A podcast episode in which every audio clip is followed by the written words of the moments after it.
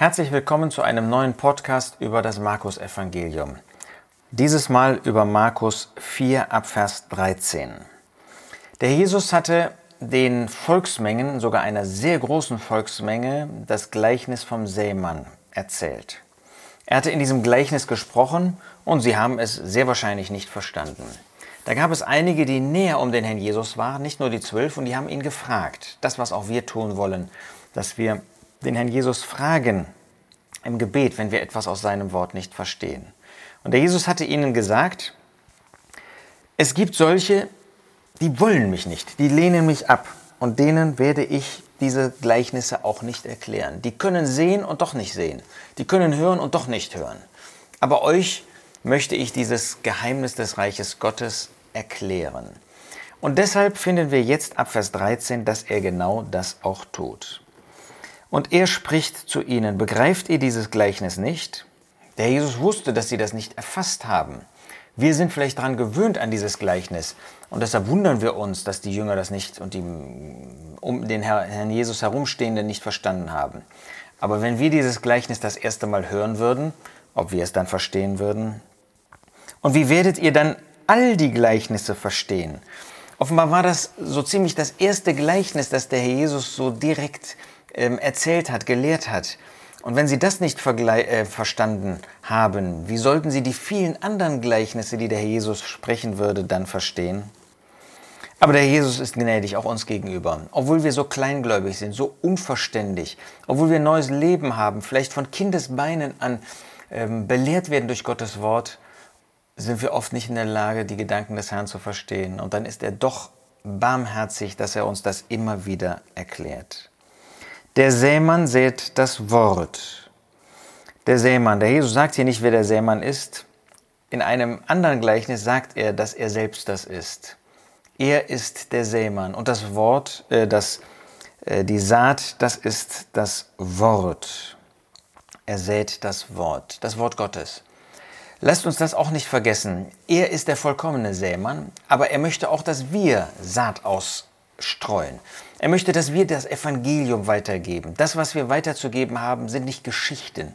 Was wir weiterzugeben haben, sind nicht unsere Überlegungen, unsere Erfindungen. Es ist das Wort. Predige das Wort, sagt Paulus dem äh, Timotheus. Wir wollen auch das Wort predigen, ob Ungläubigen oder Gläubigen. Das ist unser Auftrag, das Wort Gottes weiterzugeben. Diese aber sind die an dem Weg wo das Wort gesät wird und wenn sie es hören, sogleich der Satan kommt und das Wort wegnimmt, das in sie gesät war. Hier sehen wir also, der Herr Jesus predigte das Wort und dann gab es solche, die wie ein Weg sind, die ein hartes Herz haben, die nicht bereit sind, das Wort Gottes aufzunehmen, ihm nicht mal zuzuhören. Und dann war von den Vögeln die Rede im Gleichnis, ein Hinweis auf den Teufel, den Satan, den Widersacher und er nimmt das Wort weg, das in sie gesät war. In sie. Das heißt, der Jesus hat nicht einfach nur irgendwie gesprochen, sondern er hat in sie hineingesät. Er hat in ihre Herzen gesprochen, in ihre Gewissen. Aber sie waren wie hart wie ein Weg, abgetrampelt. Sie wollten das nicht. Und dann ist das natürlich ein leichtes Spiel für den Teufel, das Wort wegzunehmen. Gibt es einen unter den Zuhörern, der so ein Herz hat, hart, dass er nicht hören will, was Gott sagt, ich akzeptiere Gott nicht, ich akzeptiere den Herrn Jesus nicht, dann nimmt der Teufel das ganz schnell weg. Du bist verantwortlich dafür. Dafür ist nicht der Seemann verantwortlich, du selbst. Und dann ist es weggenommen. Wir wollen das auch auf uns als Gläubige anwenden. Wir können in unserem Leben, in unseren Einstellungen hart werden. Und dann nehmen wir kein Wort an, dann ist ein Wort der Liebe an uns gerichtet, wir nehmen es nicht an. Dann ist ein Wort der Ermahnung, der Warnung, vielleicht des Tadels an uns gerichtet und wir sagen, nein, das akzeptiere ich nicht. Und dann nimmt der Teufel es weg und dann ist die Warnung wie in den Wind geredet. Obwohl derjenige es recht getan haben mag, aber für uns hat sie keinen Nutzen. Und diese sind es ebenso, Vers 16, die auf das Steinige gesät werden, die, wenn sie das Wort hören, es sogleich mit Freuden aufnehmen. Und sie haben keine Wurzel in sich, sondern sind nur für eine Zeit. Dann, wenn Drangsal entsteht oder Verfolgung um des Wortes willen, nehmen sie sogleich Anstoß. Da gibt es also solche, die wie ein steiniger Boden sind. Da ist das Herz und ist schon aufnahmebereit. Da kommt die Botschaft und sie sagen, Halleluja, ja, das möchte ich gerne annehmen, das ist die richtige Botschaft. Aber ist das Evangelium eine Botschaft, die Freude auslöst? Das Erste, was die Botschaft des Wortes Gottes tut, ist, dass sie mir sagt, dass ich ein Sünder bin, dass ich verloren bin. Das ist keine Botschaft der Freude. Wenn diese, dieses Wort nicht tiefer geht, nicht irgendwie mein Gewissen erreicht und mir deutlich macht, ich bin verloren, durch mein sündiges Leben, durch meine Sünden musste der Herr Jesus am Kreuz von Golgatha sterben, dann wird das eine ganz kurze Sache. Dann hat das keine Wurzel, und dann ist das nur für eine Zeit. Dann scheint dieses Wort bei mir Wurzeln geschlagen zu haben, hat es aber nicht. Wenn Drangsal entsteht oder Verfolgung um des Wortes willen, nehmen wir sogleich Anstoß.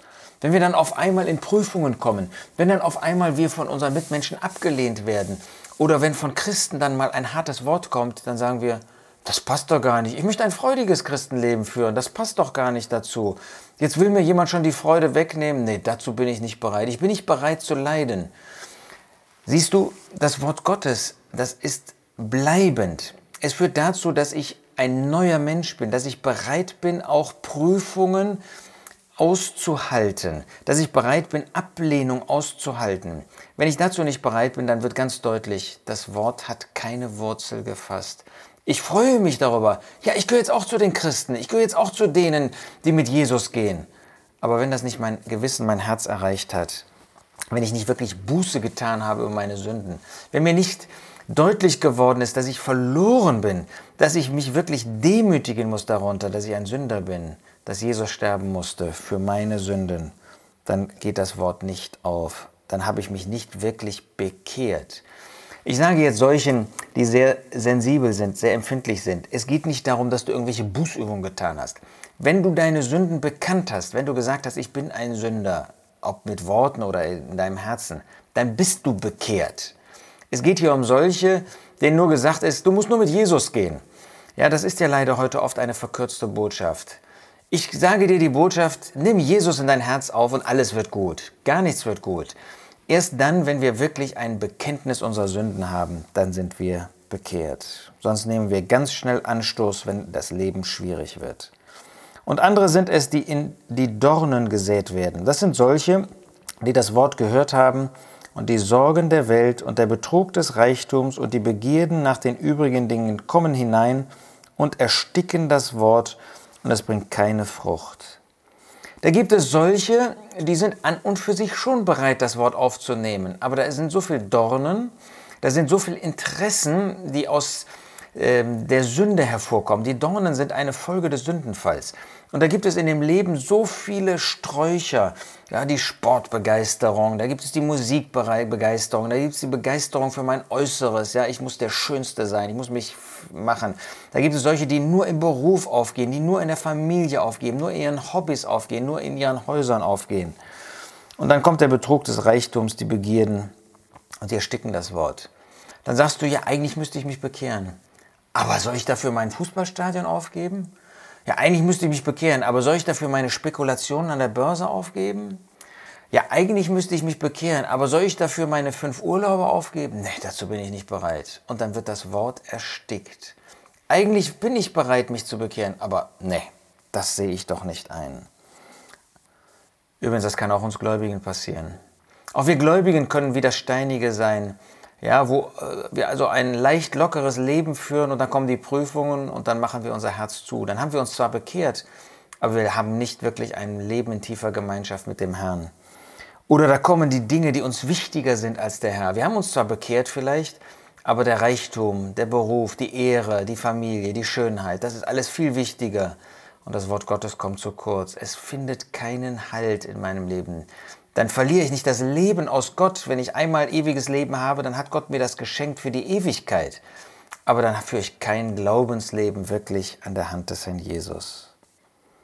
Und dann viertens, und diese sind es, die auf gute Erde gesät sind, die das Wort hören und aufnehmen und Frucht bringen. Ja, da gibt es solche, wo Gott einen vorbereiteten Boden vorfindet. Er hat ihn selbst vorbereitet, wo Leute bereit sind, die Botschaft anzunehmen. Erstens, sie hören. Sie hören zu. Zweitens, sie nehmen auf. Sie sind bereit, umzukehren. Sie sind bereit, ihr Leben in das Licht Gottes zu stellen. Und drittens, das Ergebnis wird sichtbar. Sie haben sich bekehrt, sie haben sich als Sünder anerkannt, haben Jesus als Retter angenommen, dass er am Kreuz für sie gestorben ist. Und dann bringen sie Frucht, dann leben sie jetzt für und mit dem Herrn Jesus. 30, 1, 60, 1, 100-fach. Und das ist hier im Markus-Evangelium, dass es zunimmt die Frucht. Da sind es solche, die zu Dienern des Herrn werden, die für den Herrn Jesus ihr Leben führen wollen. Und das ist am Anfang alles andere als vollkommen, auch am Ende bei uns.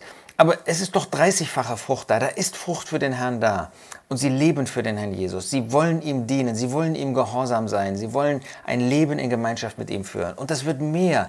Wenn du damit anfängst, dann wächst das. Dann wächst dieser Glaube. Dann wächst die Hingabe zu dem Herrn Jesus. Dann wächst die Freude an dem Herrn Jesus. Dann wächst auch die Gemeinschaft mit ihm. Das wünsche ich dir dass du das erlebt hast und dass das für uns als Gläubige auch gilt, dass wir das Wort Gottes, das immer wieder zu uns geredet wird, annehmen und verwirklichen und damit den Herrn Jesus ehren und dass da wirklich Wachstum in unserem Glaubensleben zu finden ist.